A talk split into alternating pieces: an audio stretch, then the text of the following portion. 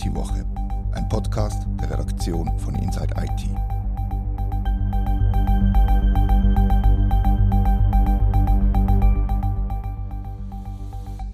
Herzlich willkommen zur IT-Woche. Es wird eine heikle Episode heute. Mein Name ist Rita Vogt und heute rede ich mit der Katharina Jochum über einen Cyberangriff auf das Medienhaus CH Media, der uns mit einer super provisorischen Verfügung verboten hat, im Dark Web zu recherchieren.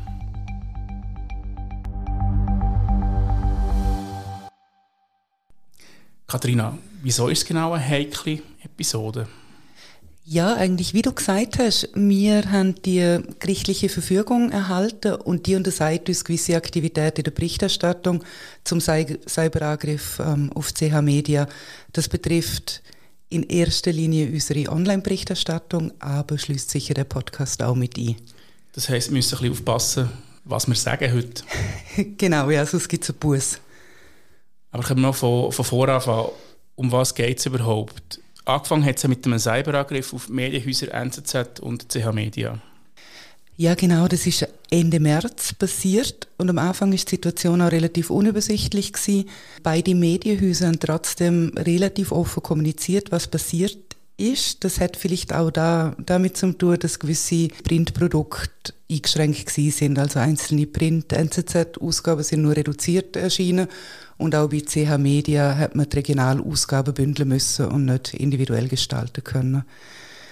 Das Unternehmen hat dann auch kommuniziert, oder beide Unternehmen, dass eben gewisse Services und Systeme nicht zur Verfügung stehen, dass gewisse Produktionsprozesse erschwert und eingeschränkt sind. Wie lange ist es gegangen, bis sich die, die Medienhäuser wieder erholt haben von, von diesem Angriff, bis sie wieder so einigermaßen normal sind unterwegs waren?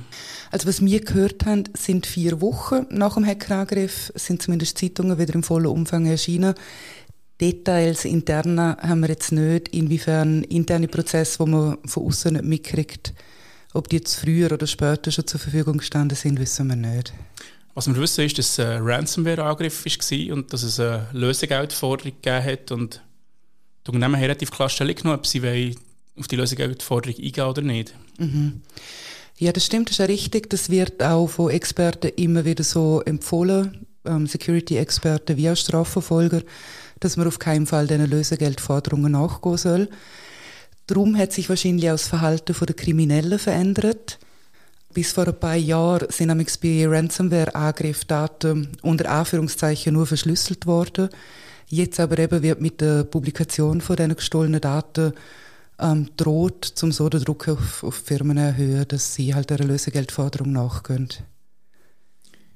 Genau, und das ist wie gesagt vorbildlich von CH Media und von NZZ, dass sie eben sich klar äußern, dass sie nicht zahlen wollen, weil sie eben die Geschäftsmodelle den Kriminellen nicht wollen alimentieren. Die Lösegeldforderung hat es natürlich gegeben und die Cyberkriminellen haben das im Dark Web Forum auch angekündigt, dass sie die Daten haben und die auch publizieren werden. Es hat ein Ultimatum oder eine Deadline gegeben die ist dann ein paar Tage nach hinten verschoben worden und schließlich sind die Daten geleakt worden von der Ransomware Gang. Genau, das ist eigentlich nichts Spezielles, was passiert ist, sondern es passiert ja, fast im, im Wochentakt. Und wir berichten auch im Wochentakt über die, über die Geschichte. Was halt speziell ist an, an dieser Sache, ist, dass es Medienhäuser sind, die es betrifft. Und durch das nachher auch andere Medien auf das Mal gespannt gewesen, was im Dark Web sein könnte und haben dementsprechend auch darüber berichtet, wie wir auch. Genau, ja, weil es hat bekannte Schweizer Unternehmen getroffen. Name NZZ, CA Medienzeitungen, gerade mit den Regionalpublikationen, kennt natürlich jeder. Das hat darum, wie du sagst, auch wirklich viele Leute interessiert, was, was da genau passiert ist. Darum, wir sind ja nicht die Einzigen gewesen. Wir haben gewusst, die Publikation im Dark Web hat es gegeben. Wir haben die Daten gesichtet, aber nicht nur wir. Also Inside IT ist da nicht allein unterwegs. Auch andere Medien müssen sich jetzt mit der Angelegenheit auseinanderschlagen. Genau, auch noch voran die Wochenzeitung, die WOTS, hat den gleichen Brief wie wir bekommen. Netzwoche, unsere Kollegen von der, von der Fachpresse, hat den Brief bekommen. Zentral Plus, ein äh, Regionalmedium aus dem Luzernischen. Wer offenbar nichts gehört hat von CH Media, ist äh, Tamedia und SRF, wo beide genauso wie wir darüber berichtet haben. Und da kann man nur spekulieren, wieso das die nicht bereicht hat. Konsequenz für uns war, dass wir einen Teil von unserem Artikel löschen müssen haben.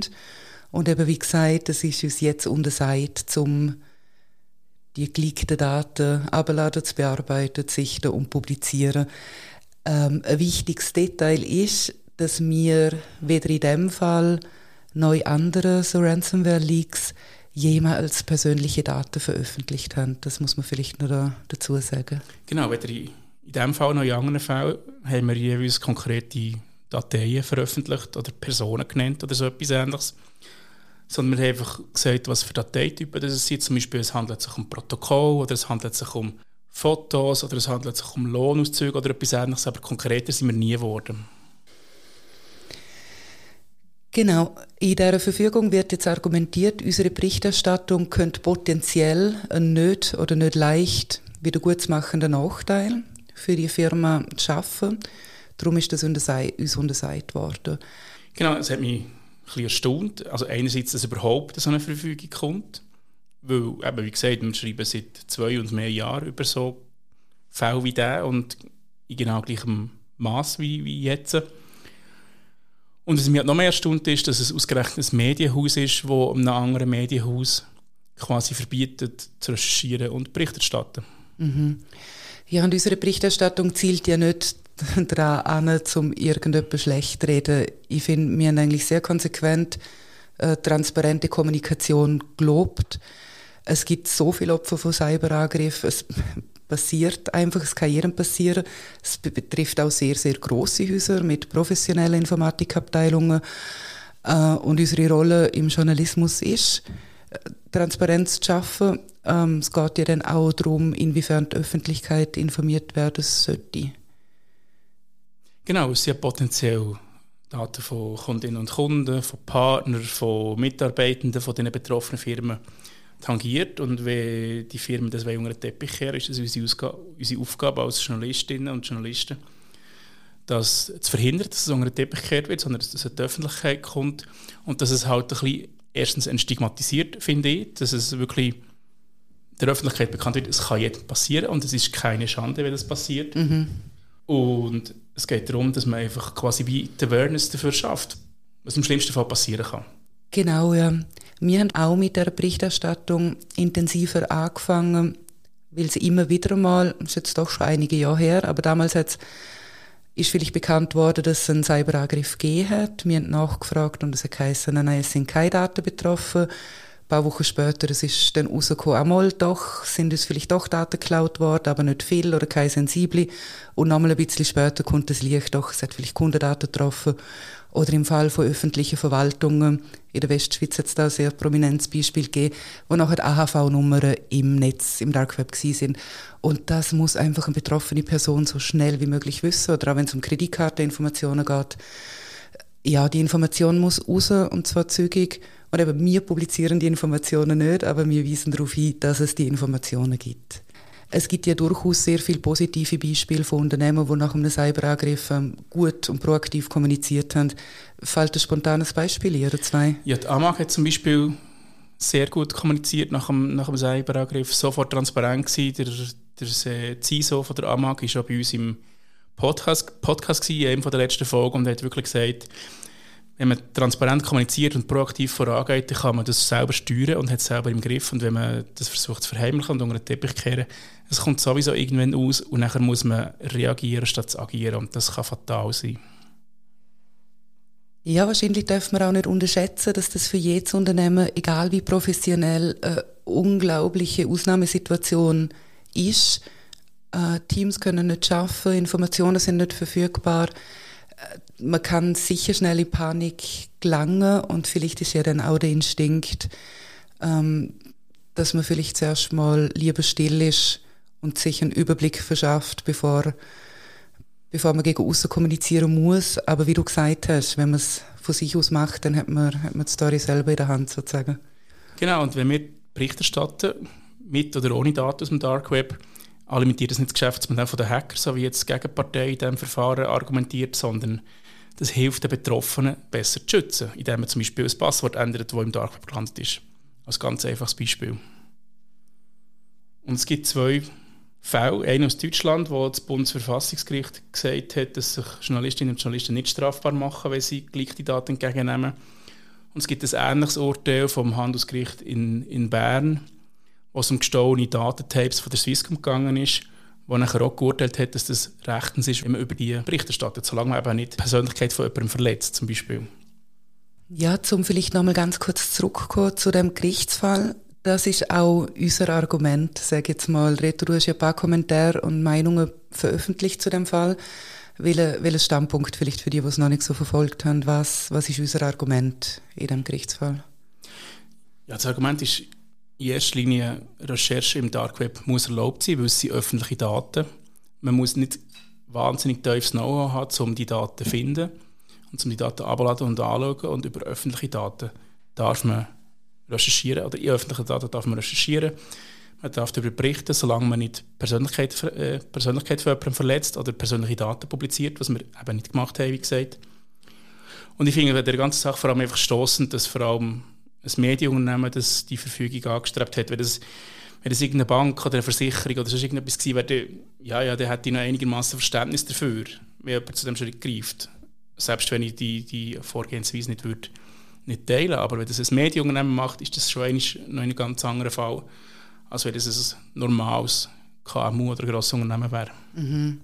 Ich habe in diesem Zusammenhang auch noch spannend gefunden, du hast in deinem Kommentar geschrieben, dass sich ja gewisse äh, Unstimmigkeiten auch mit einem Telefongespräch regeln ließen würden. In dem Fall wäre das vielleicht auch eine Möglichkeit gewesen, dass man halt mal face-to-face ähm, miteinander schwätzt und gewisse Wogen glätten kann.